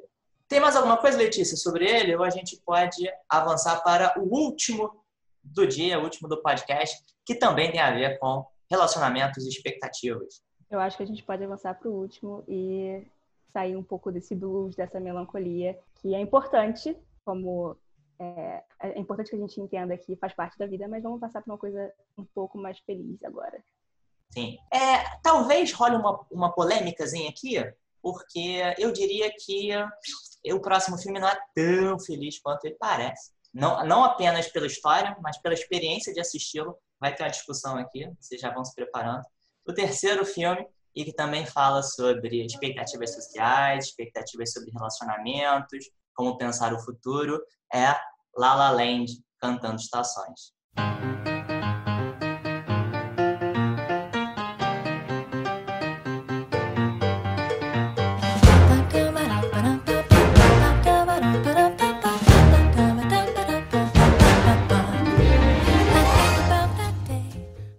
Eu discordo muito do Igor nesse caso. Eu acho que é um filme muito feliz. É, ele parece triste no final, mas ele é muito feliz, eu acho esse filme incrivelmente feliz. E vamos falar sobre isso. La La Land, é, como a Letícia adiantou, ele tem um final que foge das expectativas é, cinematográficas e também sociais de como deveria ser um relacionamento amoroso. Então ele surpreende. Então já por aí, já nesse final, ele pode ser entendido de alguma forma como um final triste, mas o filme mesmo não sustenta essa interpretação, a gente vai falar sobre isso, mas dentro de estereótipos seria um final infeliz. E lembra que eu alertei vocês lá no início, eventualmente diriam spoilers. Então, para a gente conseguir discutir aqui, a gente também precisa comentar o final do filme. Ah, antes dele, é, só fazendo uma sinopse para situar é, o que é o La La Land, ele é um filme que se passa ali a Hollywood, se passa na Califórnia, melhor dizendo. É, acompanha, como o título brasileiro indica, as quatro estações do ano. Começa ali do inverno, não estou enganado. Acho que é inverno, vai primavera, verão, outono. Se não me engano, ele termina fechando um ciclo e regressando ao inverno. E aí ele acompanha dois personagens, a Mia e o Sebastian, cada um deles correndo atrás do seu sonho. A Mia quer ser atriz ela trabalha numa cafeteria dentro de Hollywood, então fica ali servindo os grandes astros, as grandes estrelas, e fica imaginando como seria trabalhar com isso. E o Sebastian, ele é um músico e ele quer abrir o seu próprio clube de jazz. Abrir num lugar que é, toca samba e vende tacos. E ele fica revoltadíssimo, porque antes era um clube de jazz e agora virou um clube de samba e tacos. Enfim, é mais ou menos essa a proposta, a premissa do filme. Eles se conhecem, vão ter uma relação e, de alguma maneira, um acaba apoiando o outro no seu sonho. A gente tem que falar desse filme e falar que a Emma Stone está muito bem no filme. Ela está atuando muito bem. Né? Ah, de isso fato, sim. isso nós concordamos. Ela... ela tá realmente muito bem. Você vê nos olhos dela todos os sentimentos complexos que a personagem principal, a Mia, tá sentindo. E tem Mas... monólogos dela que são, assim, sensacionais. Quando ela tá fazendo testes para pegar algum papel, é, os testes dela, assim, o, o, final, então, em que ela canta, é assim, a câmera nela, o close nela, é ali a variação de emoções em pouquíssimo tempo. Concordo que ela tá super bem. O Ryan Gosling, etc. É, o Ryan Gosling é o Ryan Gosling, né? Bom, não, não quero ser processada pelo Ryan Gosling falando que ele é um ator ruim, mas eu não acho ele muito bom, não. Mas sabe, Mas- sabe por quê? Desculpa eu te interromper. Mas sabe, o... a gente pode passar por isso rapidinho, nem é um dos pontos centrais da, da nossa conversa. Mas só pra justificar o porquê eu não gosto do filme, entre outros motivos, é, e não só por causa da atuação dele, mas claro, não tem como fugir do papel escrito pra ele, como é que o, o personagem é caracterizado. Mas, e, de alguma forma, isso até atrapalha um pouco comprar o romance, pelo menos pra mim, comprar a relação entre os dois. É porque ele é um personagem que acho que até representa o que é o filme. Ele parece o cara bonitinho, mas por trás é um puta de um cara arrogante. E eu acho que o filme é assim também. É, quer se parecer muito simpático, muito agradável, mas é uma puta arrogância ali por trás. Por quê? Primeiro, ele é o cara que quer salvar o jazz. Ah, meu Deus, o jazz está se modernizando e está perdendo as raízes. Deixou de ser puro. Então é toda uma imagem assim completamente idealizada de que existe alguma coisa pura que precisa ser salva de alguma coisa que está ali deturpando o que ele é. Isso vale para o jazz e para a música de uma maneira geral. Ele realmente é arrogante, né? Ele é um cara que se acha muito especial e ele vê o mundo de forma muito romântica, muito idealizada. Mas ainda assim, quando a gente fala do relacionamento dele com a Mia, ele é muito pé no chão. Ele o tempo todo tá apoiando ela a realizar os sonhos dela. E ela também faz com ele, mas em menor grau. Mas ele é muito pé no chão no relacionamento. Mas com relação ao jazz, com relação à música, que é a verdadeira paixão dele, ele já é muito mais idealizado, muito mais romântico. Eu acho que isso é legal do filme, porque o relacionamento, apesar de estar ali, apesar de ser um ponto central, não é o ponto principal. O ponto principal é, como você falou na apresentação, a busca pelos sonhos. Né? Tanto dela, de ser atriz, como dele, de ter um clube que toca jazz, o jazz que ele quer tocar. Porque ele também vive as pressões sociais, né? De, de ter que ganhar dinheiro. Então, ele se submete a tocar é, em, em lugares e com pessoas que ele detesta, que ele acha horrível, mas ele tá ali porque ele precisa ganhar dinheiro. Então também mostra. Eu acho que ele é arrogante, mas, mas dá para entender, sabe? Ele tá ali vivendo uma vida que ele não quer viver. Igor. E ele. Agora eu não vou conseguir continuar, porque você fez a. É, realmente eu não gosto, tá? Eu não gosto, eu atrapalhei a Letícia aqui. Vocês não estão vendo teve- só áudio, mas eu dei um, um tirozinho assim, porque eu não gosto mesmo dele. Eu não gosto do, do, do personagem do Ryan Gosling. Aí, por causa disso, eu também não gosto do filme em si. Mas, claro, das discussões que ele traz, assim, são super necessárias, até e relacionadas com o que a gente está falando aqui. É, o filme também não é não é meu filme preferido de longe, porque ele é ele é um musical e ele é muito brega, ele é muito brega, mas ele também tem esse outro lado, que é o lado de um filme que mostra um romance, mas que é um romance não idealizado, o que é difícil pra caramba. A maioria dos filmes que a gente vê tem um cronograma idealizado do que é um relacionamento, do que é um romance, do que é um amor, e geralmente é um amor que te impede de conquistar outras coisas. Fazendo um link com melancolia, é o amor da Claire. É o amor que é voltado para a família, para os filhos e, e o resto. Né? E esse filme ele não mostra isso, ele mostra o contrário, que eu acho que é um ponto bom dele, um ponto positivo. E eu não tô sendo cínica, porque eu acho que o amor, de fato, é muito bonito. O filme tem algumas estratégias de mostrar isso, tanto que o primeiro encontro deles é num, num museu de astronomia,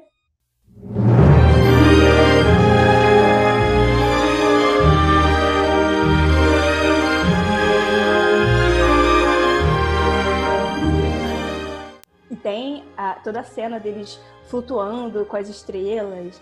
E é bonito, realmente tem a mágica do amor ali, tem a mágica da paixão que existe, mas que não é o suficiente, não é tudo na vida, né? Que é o que o filme tenta mostrar. Mas é justamente a cena que eu iria citar como uma das bregas.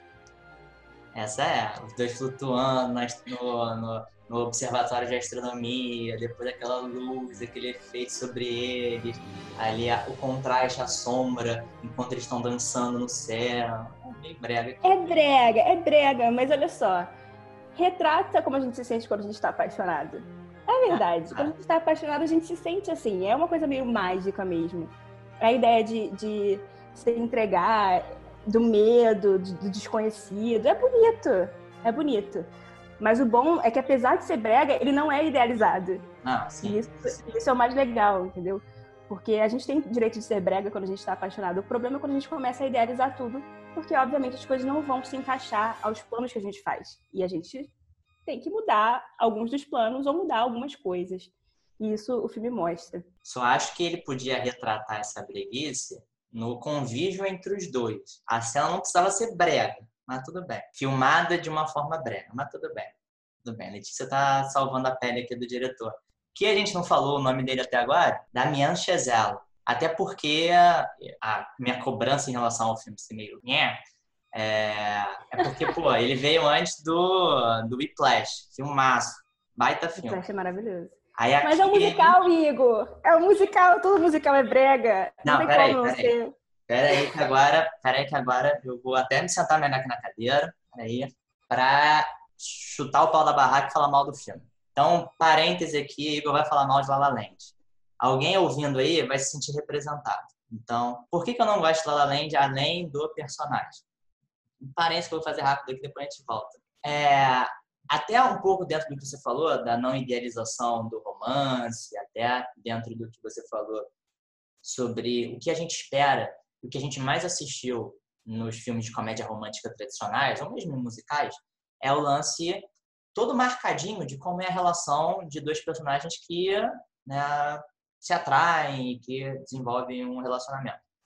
Ele até brinca com isso nos primeiros momentos em que eles se encontram tem ali uma briga, tem, tem aquela cena do, da, do, do musical da apresentação no, engarrafamento, e aí a, a, a Mia tá treinando o texto, ela não avança com o carro quando tem espaço, aí vem o Sebastian, buzina, faz uma cara feia, ela dá, faz um sinal feio com a mão. Depois, em outro momento, tem ali umas rusgas, quando ela o vê tocando num clube, vai falar com ela e ele só passa por ela, dá um esbarrão nela. Então tem aquela coisa meio tradicional filmes românticos, de comédia romântica, do casal que não se gosta, mas quando se conhece um pouco melhor, vê que aquela primeira impressão estava equivocada. Tem um pouco desse clichê. Mas logo depois ele vai subvertendo isso. À medida do que a Letícia falou, eles estão ali mais unidos, pelo menos fica a sensação, de que eles estão mais unidos como companheiros na luta pelos sonhos um de cada um, do que apenas necessariamente por um interesse físico, sexual. É, eu acredito que eles, se por acaso tivessem maior contato, né, depois que cada um seguiu o seu caminho, eles conseguiriam se dar bem, ser amigos, mesmo sem um interesse romântico. Eu acho que tem ali um interesse em comum que os uniu durante algum momento, né, de se apoiarem na busca por um sonho. Eu não gosto do filme porque ele quer ser moderno e quer ser clássico ao mesmo tempo. Vou explicar melhor. E aí isso me parece muito arrogante do Chazelle. Para que todas aquelas referências bonitinhas dos filmes clássicos de Hollywood? Cantando na Chuva, Casablanca, Juventude Transviada. É Damien Chazelle falando: Ó, oh, eu vi tudo isso aí, tá? Eu conheço tudo isso aí, ó. Vou colocar no filme. Para quê? Não sei, mas vou colocar. Vou jogando aí.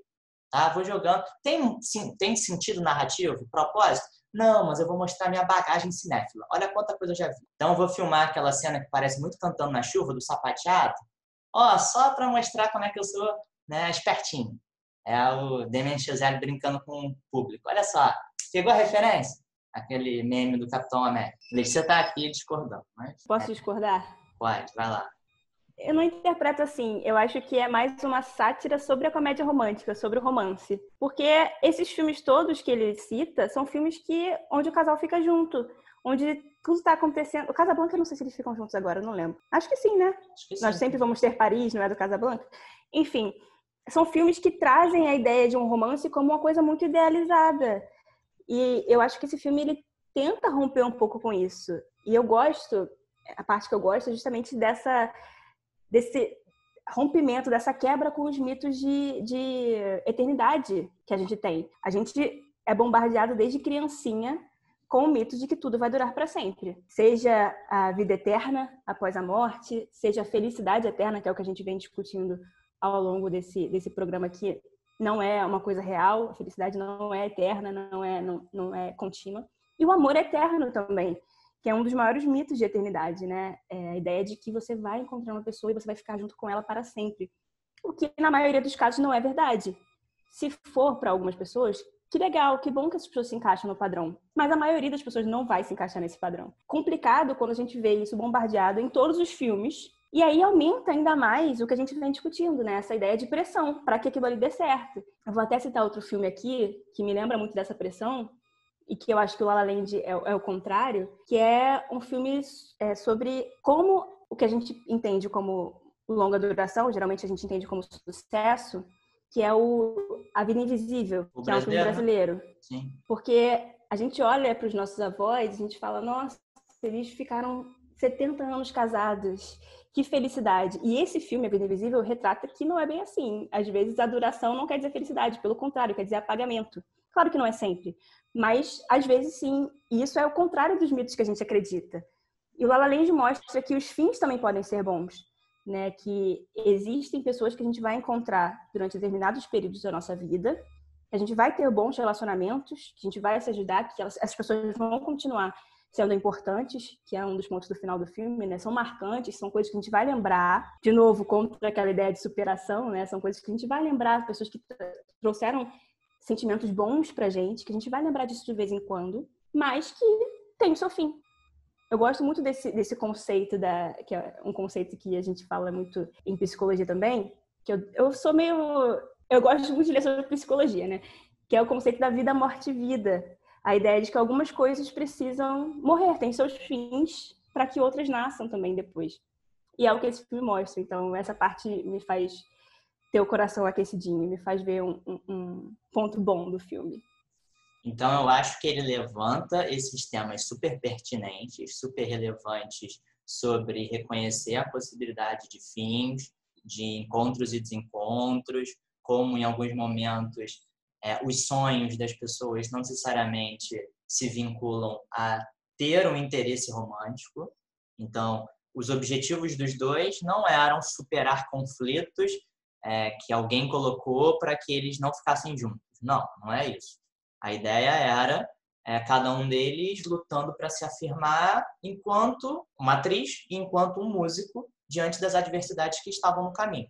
Só acho que a forma como, de novo, Igor Ranzinza, só acho que a forma como o diretor faz isso parece um tanto quanto o seu protagonista, como o Sebastian, meio espertinho demais. Claro, entendo que as citações são para desconstruir esses filmes clássicos, os, é, a maioria das comédias românticas, sobre toda a trajetória de um casal, de brigas, é, alta de, de, aceitação, depois tem um conflito em que eles percebem não, podemos abrir mão um pouco disso para ficarmos juntos. Ele desconstrói isso, ele não vai nessa linha. Só que me parece que na forma como ele faz isso, sou artificial. Todas as cenas são muito bonitinhas, a pós-produção vai corrigir as cores para deixar tudo muito idealizado. Mas ele está querendo fugir disso. Ele está querendo fugir dessa idealização. Então, como é que na maioria das cenas parece ser algo idealizado? Parece ser algo muito romântico.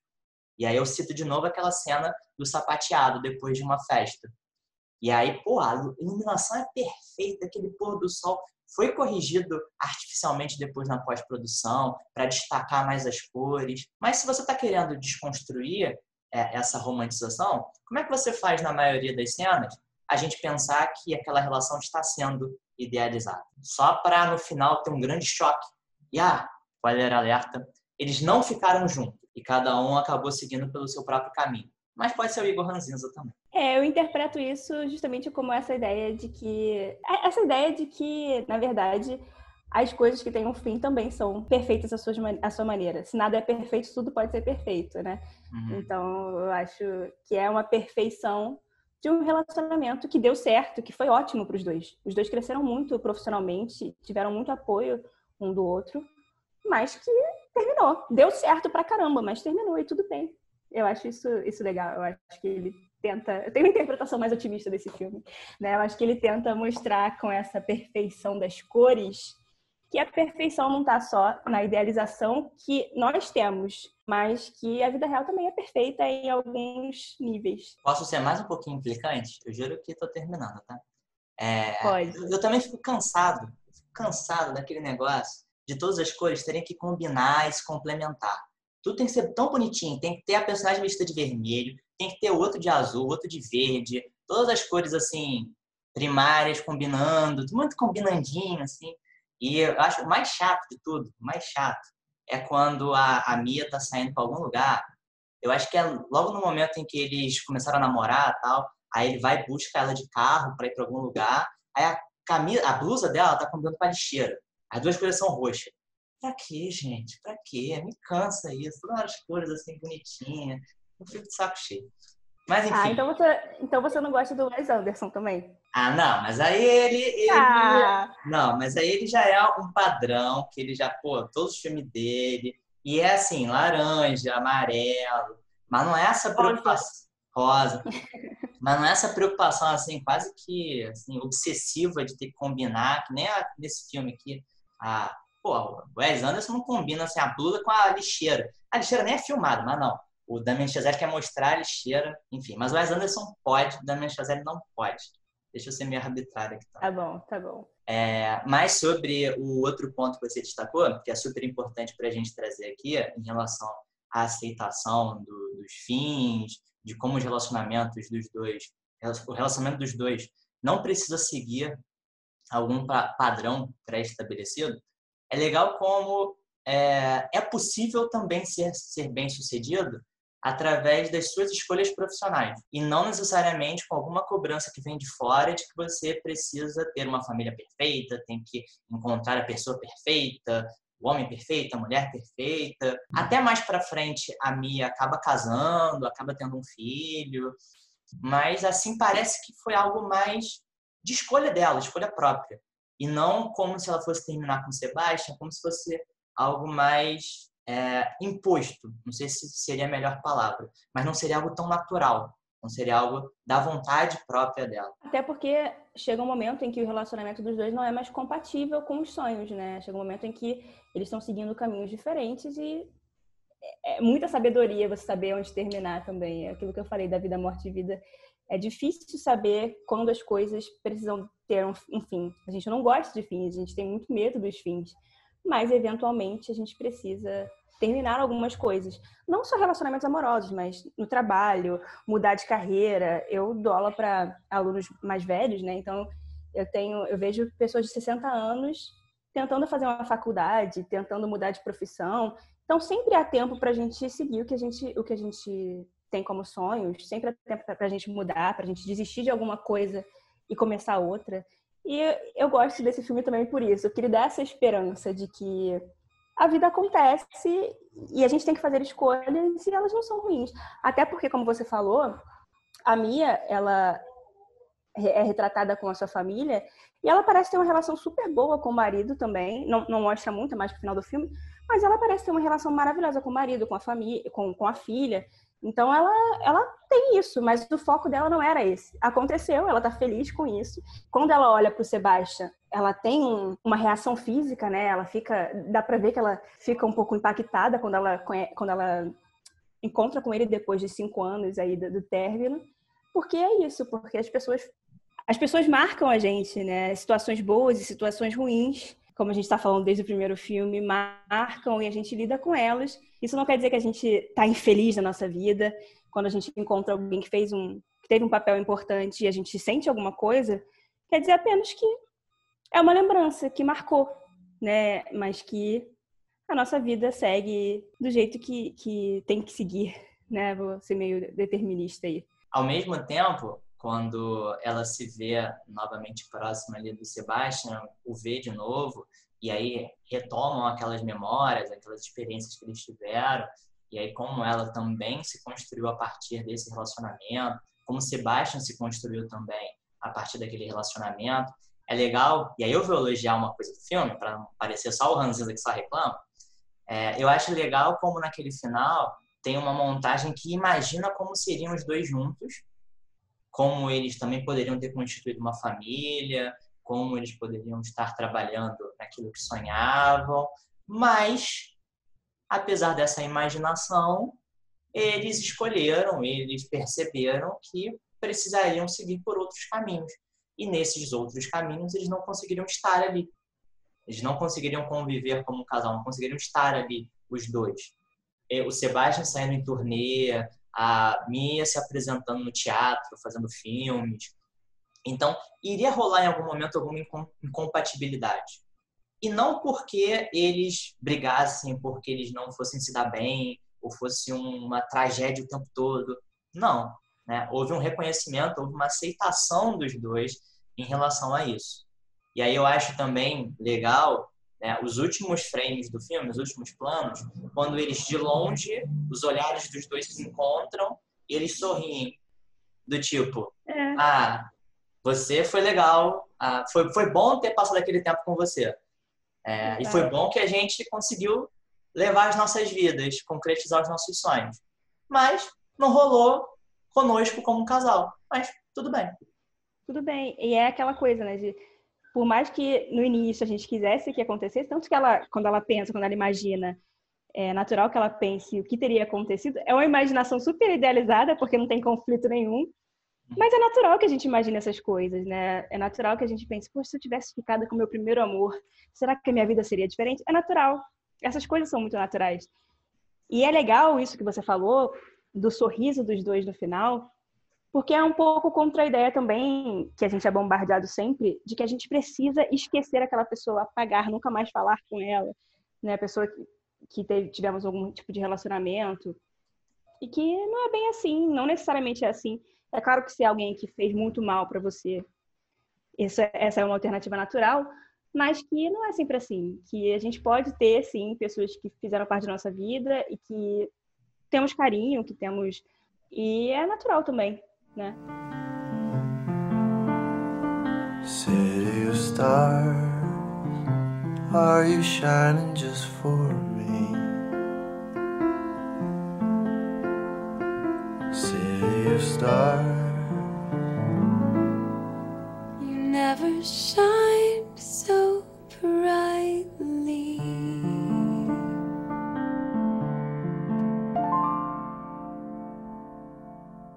Acho que com, com essa última observação do La La Land é, e do final, do que representaria, nós podemos encaminhar para a nossa conclusão do episódio. Infelizmente, nos aproximando do fim desse papo ótimo. É, nessa conclusão, acho que também um outro ponto que a gente pode tocar muito rapidamente, porque ele também é, renderia um programa só para falar disso, como é que os três filmes que nós abordamos, de alguma maneira, também mostram como nós crescemos vendo o cinema como uma experiência artística que necessariamente deveria ser sempre prazerosa, deveria sempre levar a diversão, a risadas, a momentos divertidos. E o cinema não é só isso. Nós falamos sobre o Melancolia, por exemplo, e o Melancolia não é um exemplo muito né, evidente, muito tradicional do que é diversão, do que é prazer. Ele mexe com algumas coisas que são angustiantes. Né? O Melancolia me dá muito nervoso de assistir. Foi a segunda vez que eu vi, né? E a primeira parte do casamento para mim é insuportável, porque eu odeio essas normas sociais. E ela tem que seguir, e tem que tacar o buquê, e a irmã que taca. E aquilo ali me dá um nervoso. Foi uma hora muito torturante para mim, mas que me fez refletir. Então, é isso que o Igor falou. O cinema, às vezes, não vai ser uma experiência onde você vai sair leve, vai sair tendo né, vivido um momento de pura alegria. Não. Ele vai também ser angustiante, vai ser triste, você vai chorar às vezes vai fazer você como que você reflita na, na, na sua própria vida. Pense na sua própria vida. E é, é importante a gente ter esses cuidados, porque é, muitas vezes a gente escuta, ou às vezes até fala mesmo, ah, eu vou ver um filme para relaxar. A realidade já é muito opressiva, ela já é muito caótica. Então eu quero ver um filme para desligar o cérebro, para relaxar, para me divertir, esquecer dos problemas. Claro, isso é válido. Em alguns momentos a gente pode fazer isso. A gente não está negando, descartando essa possibilidade. Mas seria muito redutor pensar que o cinema sempre cumpre esse papel. Em alguns momentos, a gente também precisa ver um filme para chorar, para se arrebentar de chorar, as lágrimas descerem enlouquecidamente, ou a gente refletir sobre algum assunto mais complexo, mais sério. É, é bom também lidar com essas diferentes emoções. Tudo aquilo que a gente falou sobre os personagens reaparece aqui na nossa relação com o cinema. Como é que nós estamos falando que a felicidade não é algo que é alcançada por algo muito objetivo, né? que tem uma receita de bolo te explicando qual caminho seguir? Assim como a gente falou que a felicidade não é algo permanente e infinita. O cinema também não é uma experiência artística que vai te promover sempre sentimentos positivos. Também é válido, também é super enriquecedor se deparar e lidar com emoções negativas que o cinema pode né, levantar de você, pode estimular de você. É, e quando a gente pensa na felicidade como um caminho, é realmente não, não existe um caminho único, né? Porque os filósofos tentam responder a pergunta do que é a felicidade há muito tempo e todos eles discordam. Vai ter gente que vai falar que a felicidade é, está nas grandes coisas, nas grandes realizações. Outras pessoas vão pensar que a felicidade está nas coisas pequenas. Outras pessoas vão falar que a felicidade é quando você deixa de se preocupar com o futuro e com o passado, só pensa no presente. Então, são várias respostas. Cada um vai encontrar a sua, né? E, e realmente não tem essa receita de bolo para nada na vida. Acho, inclusive, que a gente pode finalizar o programa com uma resposta pessoal através de cada uma dessas versões sobre o que é felicidade, que a Letícia citou, filósofos e mais filósofos de diferentes períodos se debatendo sobre o que é. E para a gente, aqui para os spoilers quase liberados, e para a Letícia, o que seria então felicidade? Jogo para você, Letícia. Esse, essa bucha aí difícil de responder. Que pergunta difícil. É difícil de responder. Para mim, a felicidade não é um fim, ela é muito mais um meio. É, e principalmente envolve o carinho consigo mesma, sabe? Eu, gosto da, da ideia das pequenas coisas, de, de aprender a gostar das pequenas coisas que fazem você, você, né? Você enquanto indivíduo. Gosto da ideia de viver no presente também. Mas é isso, é muito mais um meio e menos um fim, para mim. E enfrentando essa dificuldade de responder e tentando também fechar um ciclo em relação aos filmes que nós comentamos, eu acho que a gente pode, pelo menos eu vejo, que a felicidade também é um estado em que a gente compreende, sente e aceita como também acho nas pequenas coisas nós vamos nos formando e percebendo que tem memórias, tem pessoas, tem acontecimentos, tem atividades que mexem de um jeito especial com a gente. Então, pode ser o momento no As Vantagens de Ser Invisível, em que sobe a música e, a, e nós ouvimos David Bowie com Heroes e os personagens ali, o Charlie com as mãos abertas, os braços abertos, é, com o carro percorrendo um, um túnel.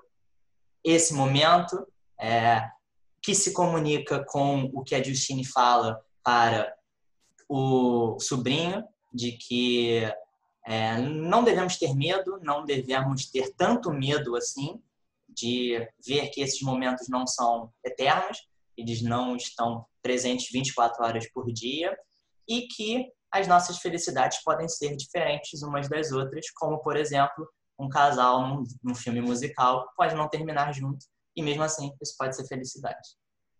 Eu acho que a gente resume trazendo os três filmes para terminar o episódio de hoje.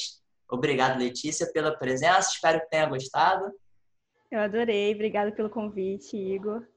Obrigado, pessoal, por estar ouvindo até aqui. Esse episódio vai ficar grande, mas eu adorei participar. Muito obrigada. E espero que vocês também tenham gostado, tenham gostado do tema inusitado que muitos devem ter pensado na abertura, peraí, felicidade, cinema, como é que vocês vão falar sobre isso? Espero que vocês tenham gostado. Espero que vocês, com esses três filmes, também reflitam e pensem e, e cheguem, inclusive, a, a essa satisfação própria de saber o que para você pode ser, pode ser, não como uma resposta fechadinha, pode ser uma felicidade.